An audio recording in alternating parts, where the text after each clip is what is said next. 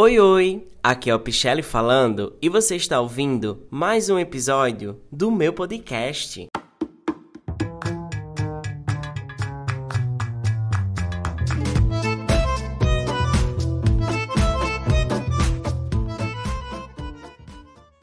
Oi, oi, gente. Olha como eu tô falando baixinho aqui.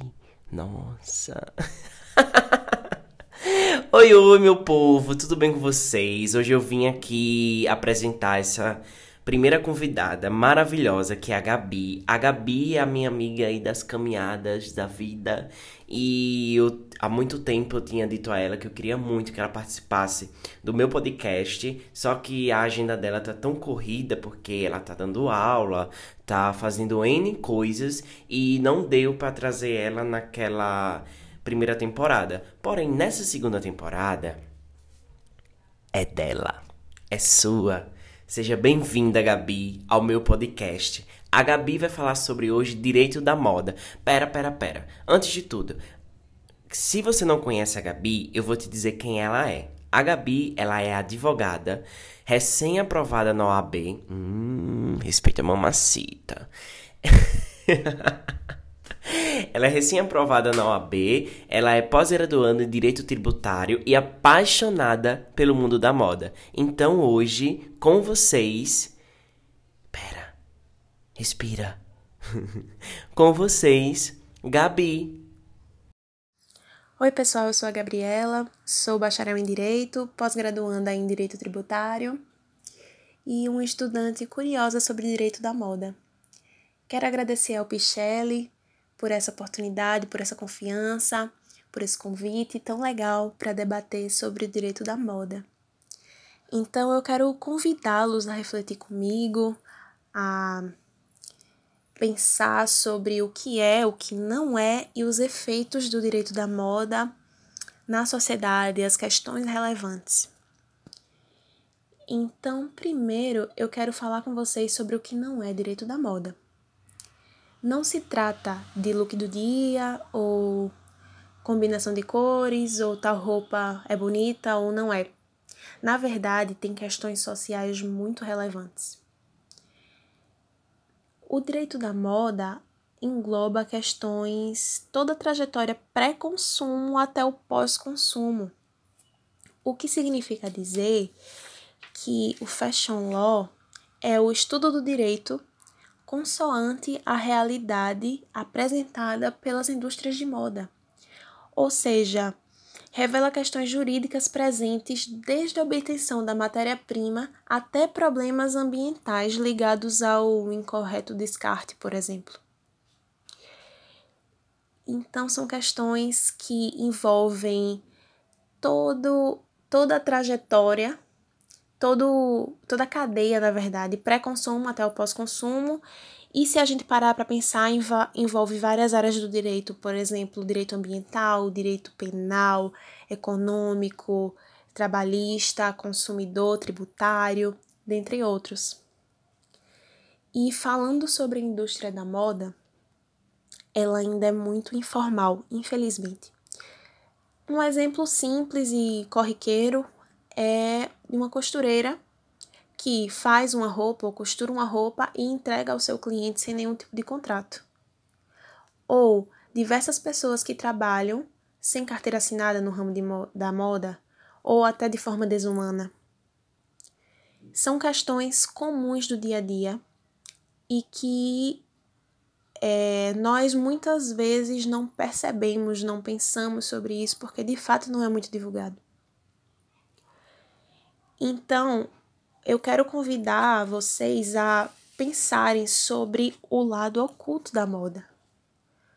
Quando a gente fala sobre moda, acho que uma das primeiras coisas que vem na nossa cabeça é revista, passarela, beleza, riqueza, roupas bonitas.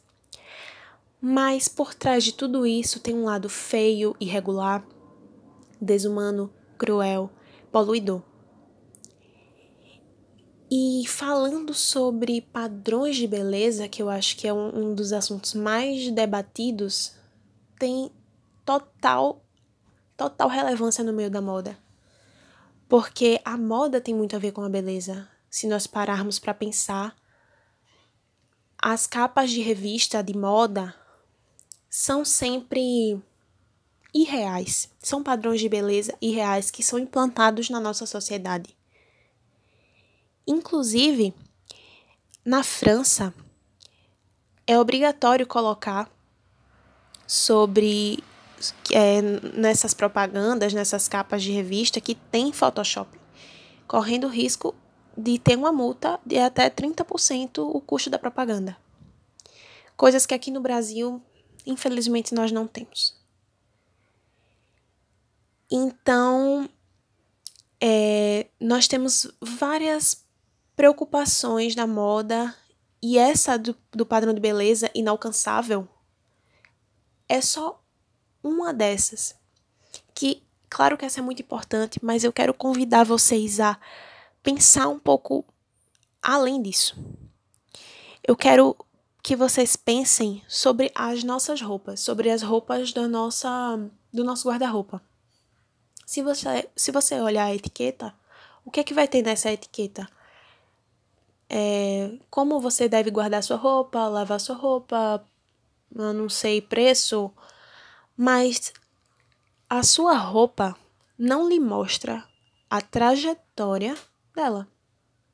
Não mostra quem pegou, quem pegou uma é, matéria-prima para sua roupa, quem costurou, quem desenhou.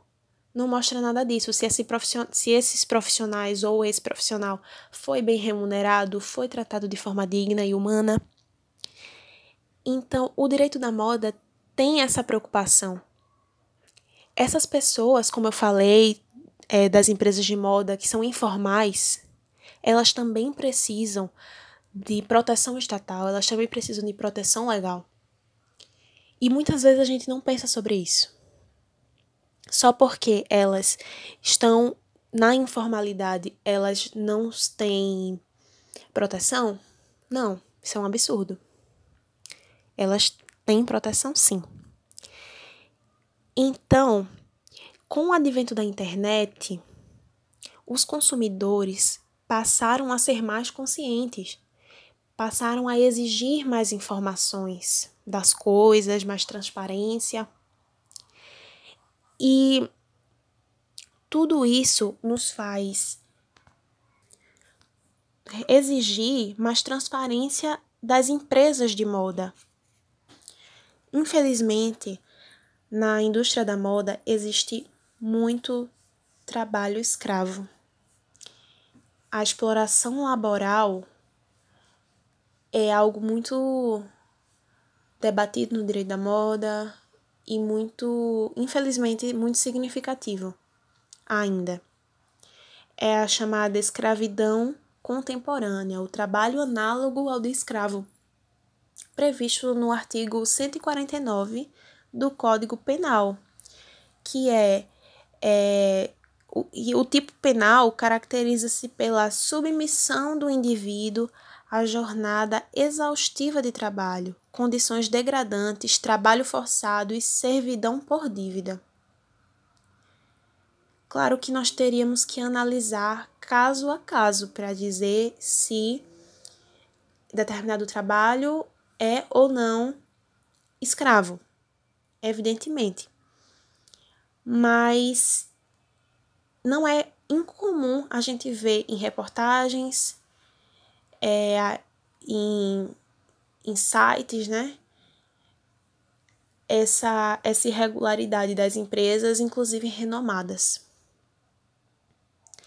E nós vemos isso principalmente em grandes polos como São Paulo, é, que diversos imigrantes, principalmente, são colocados nesse papel de escravo.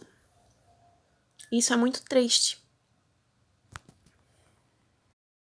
Merece referência o episódio ocorrido em 2013 em Bangladesh, que hum, a partir de agora, um prédio que tinha diversas indústrias de moda, inclusive fabricavam roupas para empresas enormes no mundo, ele desabou e matou milhares de trabalhadores.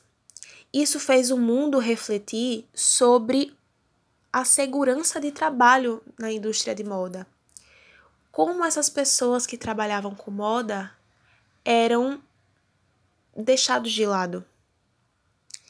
E a partir disso surgiu o Fashion Revolution, que tem por lema: Nós amamos a moda, mas não queremos que nossas roupas cheguem à custa de pessoas ou, dos no ou do nosso planeta.